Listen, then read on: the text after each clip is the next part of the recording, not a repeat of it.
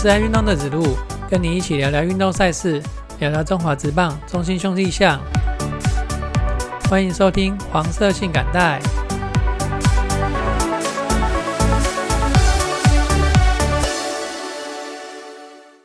这集节目是我们第二十八集节目哈。那我废话不多说，直接进来介绍两场国内的赛事。首先呢，是一百一十一年身心障碍运动会，它四月九号到四四月十二号之间在台中展开咯。那介绍一个女子短跑选手许乐，她拿下了四面金牌，当然都是在短跑项目了哈。那其中一百公尺的项目呢，破了全国纪录，但是没有破自己的最佳。那这是怎么一回事呢？哈？那首首先破全国纪录指的是破全国的身心障碍运动会的纪录嘛，哈，但是他同时也有在跑一般组的赛事，那他在一般组的赛事曾经跑出过更好的成绩啊，所以他就没有破自己的最佳。我稍微介绍一下他，他是呃女子百公尺跨栏项目，她曾经在二零一九参加一般呃一般组的赛事全田径全国田径锦标赛，她跑出了是三秒一九的这个成绩。那这个成绩呢，在亚洲的 U 十八选手里面有史以来最佳，是全亚洲哦，不是只有台湾哦，厉害哈。那在当年二零一九年呢，也入选了国家的那个运动精英育才计划的选手，帮许乐加油啦！期待有一天你能够在一般组的赛事赛场上发光发热，你也可以在听障奥运的赛场上发光发热，拿下金牌啊！那第二个国内赛事呢，是羽球。那台湾最高等级的全国羽球团体锦标赛四月十号开打了。这个全团赛它有分甲组的赛事、乙组的赛事，还有国小的赛事、国中的赛事跟高中组的赛事。那今年全台各地总共有三百一十五支队伍前来参赛，那是国内最大的这个团体赛嘛？刚刚有说。那我来呃，我这集节目稍微介绍一下甲组的五大企业球团。那这五个企业球团呢，分别是三个国营企业：土银、和库跟台电。那其实和库它已经半民营化了哦，所以它股票有上市三柜买卖。然后再来就是两个民间企业：亚博泰报跟中珠企业。那其实啊，中珠企业老板是呃顾仲立哈，他是顾家三兄弟里面的老三。这样说来，其实这个中珠企业也算是跟中信集团有沾到一点边了哦。好。那和库和库这一对呢，它拥有台湾女单在世界排名最高的前两位选手，那就是戴资颖跟白玉珀啦。那还有一组呢，台湾女双世界排名最高的组合徐雅琴跟胡林芳。那何库的女子羽球队呢，今年是寻求二十一年霸。那他们的男子组呢，也不遑多让哈，也是一个可怕的的队伍哈。他是要挑今年是要挑战十五连霸。那他们的男子组里面拥有台湾，呃，在世界男单里面排名最高的两位选手周天成跟王子维。然后呢，他们男双是世界排名三十一的李泽辉跟杨博轩。那这个组合也是台湾男子双打组合在世界排名第二高的组合哈。再来一队是土营队。那土营队呢，它最有名的选手就是冬奥的那个男双金牌林洋配。然后男单呢，他有连三届全国排名赛的亚军廖卓甫，那他今年还没有满二十一啊，他现在还没有满二十一岁哦，呃，实力也很坚强哦，那个土营队。然后再来是台电队，台电队呢，它有它只有女子队哈，是这五个企业企业球团里面只有女子队的的一个球团。那他们的女单有他们的女单跟女双有陈素玉、宋硕云跟于千惠。那也都是全国排名赛四强的常客哈。再来介绍这个跟中信集团有一点点关系的中珠企业。这个中珠球队啊，是台湾少数的这个羽球团队里面会把整个团队带出去国外参加团体赛的这个球团哦。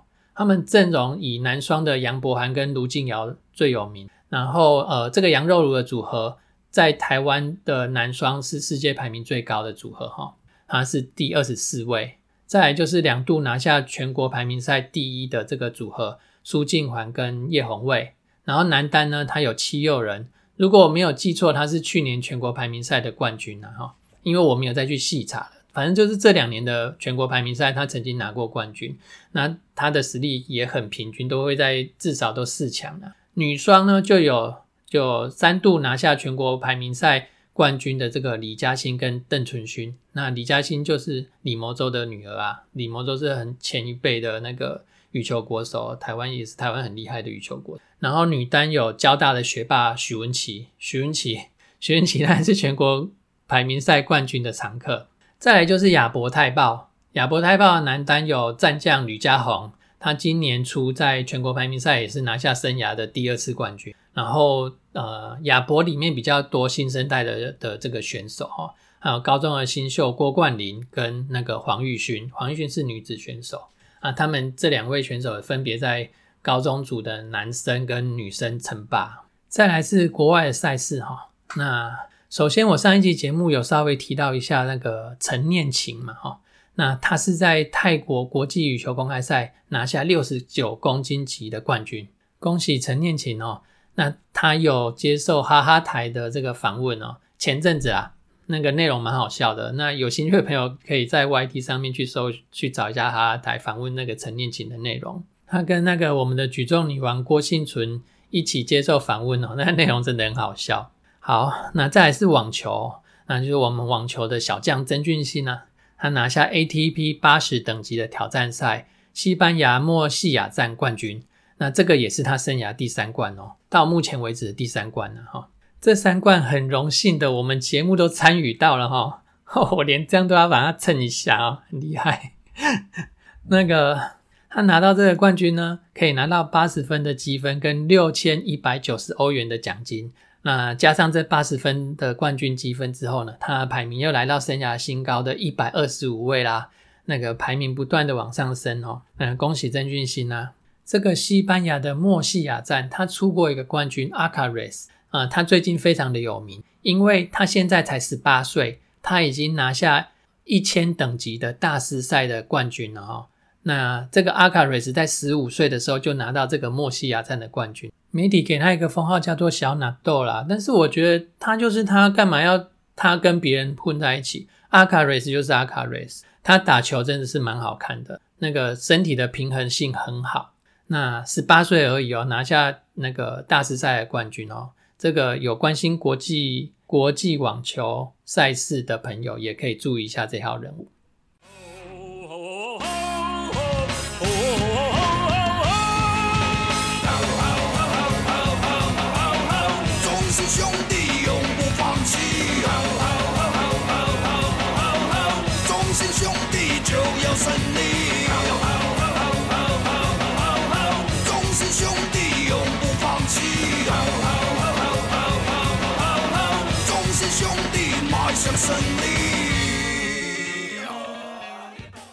时间回到中华职棒，那讲到中华职棒开季，我们必须要先恭喜两个人，那就是大师兄林志胜两百九十轰跟两百九十一轰出炉啦，还有嘟嘟潘威伦生涯一百四十七胜到手哈，那他们两个的每一步啊都是中止的记录，这边呢不禁要来感叹一下啦。那林志胜去年球季都还在中信兄弟嘛，很可惜啊，那这些记录不是在中信兄弟缔造的。直棒就是为了记录嘛？那他这个记录在哪一队？我想有很大的关系。我是希望他可以在中信兄弟缔造这些记录啦。那也很可惜，中信基中信兄弟也把这个有身上带有记录的人给放走了。不过你要是留了他，然后没有让他上场，这样也不好。怎么样是好？怎么样是不好？那留给各位球迷去自己去思考啦。好。那关于中职的第二件事情，我要讲的是用球这件事情。上一周呢，我们都看到了很多的中，哎，不是中职，看到很多的新闻报道在讲中职用球系数检测出来的这个新闻。那中职，你既然都呃把球送去检验了，也写了这个新闻稿给媒体去发布，那你自己的官网怎么都，你官网上也有这个新闻公告区嘛？怎么完全都没有相关的新闻呢？你的官网哎，你的官这件事情不重要吗？不重要，你干嘛去做检测，然后给媒体去发布？代表它是一个新闻吗？你的官网就必须要有啊！我要看中职的新闻，但是在中职的官网上看不到，却要去 Google 搜寻别的那个媒体的报道，这样子好奇怪哦！我是这样觉得啦哈。然后第二个呢，我相信所有媒体手上拿到的这些呃这些新闻稿都是你给他的。呃，他讲到用球恢复系数是零点五五六，同样在联盟规范的零点五四零到零点五六零的范围之间。联盟重申，未来将不定期将比赛用球送检，以维持比赛用球的品质稳定。好，那其实零点五五六代表是什么？代表是平均值。我是理工科毕业的啊，我我以前大学都念理工科，工作呢。不小心学到了一些统计相关的事情，但是我要澄清一下，我不是商科毕业的哦，所以呃，以下我要讲到的东西会跟统计有相关。有没有听众朋友，你是统计系相关的人才，可以反馈这些意见给我们，看我讲的对不对？因为小小弟不才哈，工作了二十年，虽然工作跟理工相关，但是在工作范围内也也有接受到一些统计的教育训练。零点五五六代表的是你要告诉我你送检几颗的平均值是零点五五六，平均值是零点五五六，但是你还要告诉我变异数是多少。我来做个假设，你的平均值是零点五五六，你送了三颗去，你的三颗的结果是零点五五五、零点五五六、零点五五七，所以平均值是零点五五六，还是你送去的三颗是零点五四六、零点五五六？零点五六六，然后三颗平均下来也是零点五五六，所以我要讲的是，我看到零点五五六这个数据，它只能代表平均值，不能代表球的变异。你要让我们呃观众朋友，我是说中职的的这些球迷朋友们，知道你球的变异有多大。我们想知道的不只只是平均值，还要知道球的变异。球的变异代表的是。假设我这一箱球里面有一百颗，那这一百颗之间的品质差异有多大？它的变异越大的话，代表这一一百颗球里面它的品质差异很大。那它的变异小一点，代表我这一百颗里面品质都很平均。呃，我无意要去抹灭中职打者的实力啦，但是我觉得这是中职官方他面对这件事情可以做得更专业一点。好，那接下来就是中信兄弟前两周的战况分析。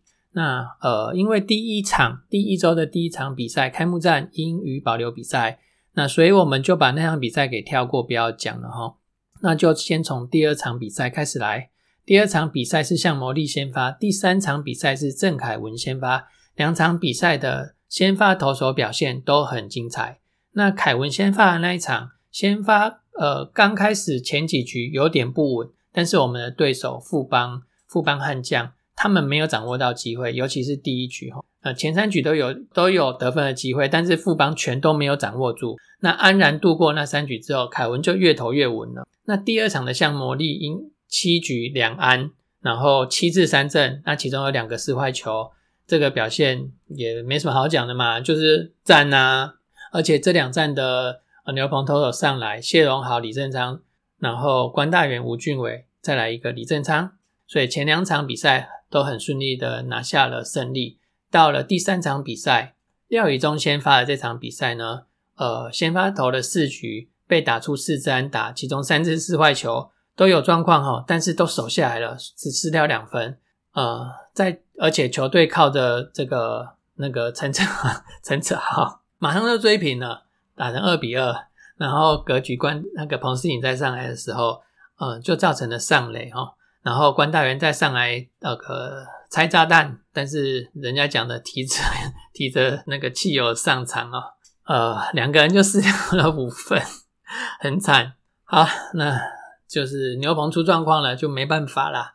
再来下一场比赛，泰迪七局六安七三振，没有四坏球，只失掉一分退场。然后小黑胡军伟也是提着机油上来救火，连续两场牛棚牛棚都爆啊！这怎么办呢？这就是牛棚的问题啦，牛棚的问题了哈。那个我们去年呃澳式联盟的这个牛棚战力，这这两场都出现了问题，这两场都出现了问啊。那接下来一场第五场比赛，在官方比赛来讲是第六场哈。啊，像魔力先发那场就是礼拜六的比赛哈。先发五局，然后失掉两分，其中一分自责分，那得到六次三振。哦，这一场比赛上来的牛棚投手又很给力哦，关大元、彭世颖、陈柏豪都没有十分。那关大元上来拆炸弹也成功，但是这场比赛我们的打击没有发挥。那个尤其是啊，那个姐姐王一正，那那以后你先发都不要热身了嘛，你就直接上来投就好啦，不用热身都投的那么好，那你要热身干嘛？我们输的心甘情愿，因为乐天掌握了少数的得分机会，我只能跟乐天拍拍手，你们表现的很好，没办法啊，就对方表现的好啊，你只能这样子了。好了，那总归呃，至少我们的牛棚稳住了，希望不要只有稳一场了哈。到了礼拜天的比赛，吴泽元先发，吴泽元呃多久没有先发了？投了六局，然后被打出八三打四掉四分，三分自责分，表现的中规中矩，也不至于太差。那也是我们的打击没有发挥啦。这个这场打击更烂哦，这两场的打击都不好哈啊！但是打击本来就不是我们强项的啦。那翻开中信兄弟的三本柱啊，不能说三本柱啊，翻开支撑兄弟战力的三只脚，第一只脚就是我们的先发投手，在我们的吕彦青，在我们的王牌。德保拉都还没有上一军之际，我们的呃先发战力这六场下来只失掉八分，这表现的可圈可点。先发投手这一块表现的可圈可点，没什么好讲的。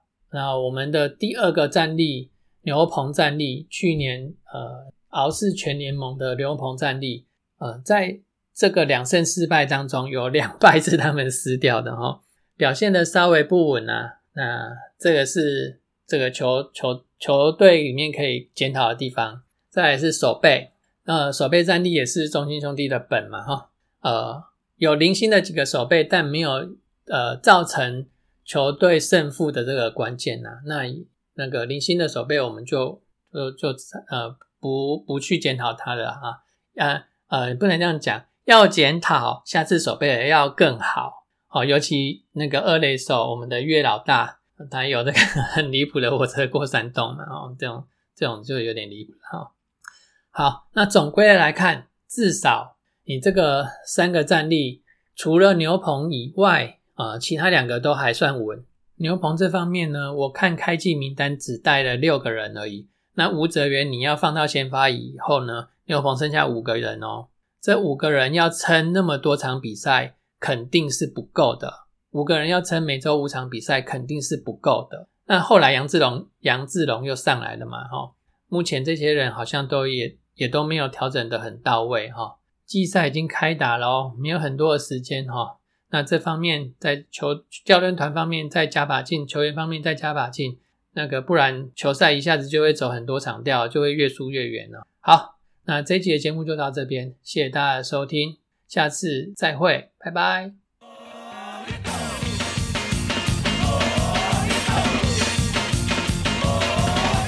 中信兄弟总冠军，强攻猛攻，黄巢来袭，下句不停黄山军，跳到美丽也要继续。这黄山的力量本是把中信兄弟下。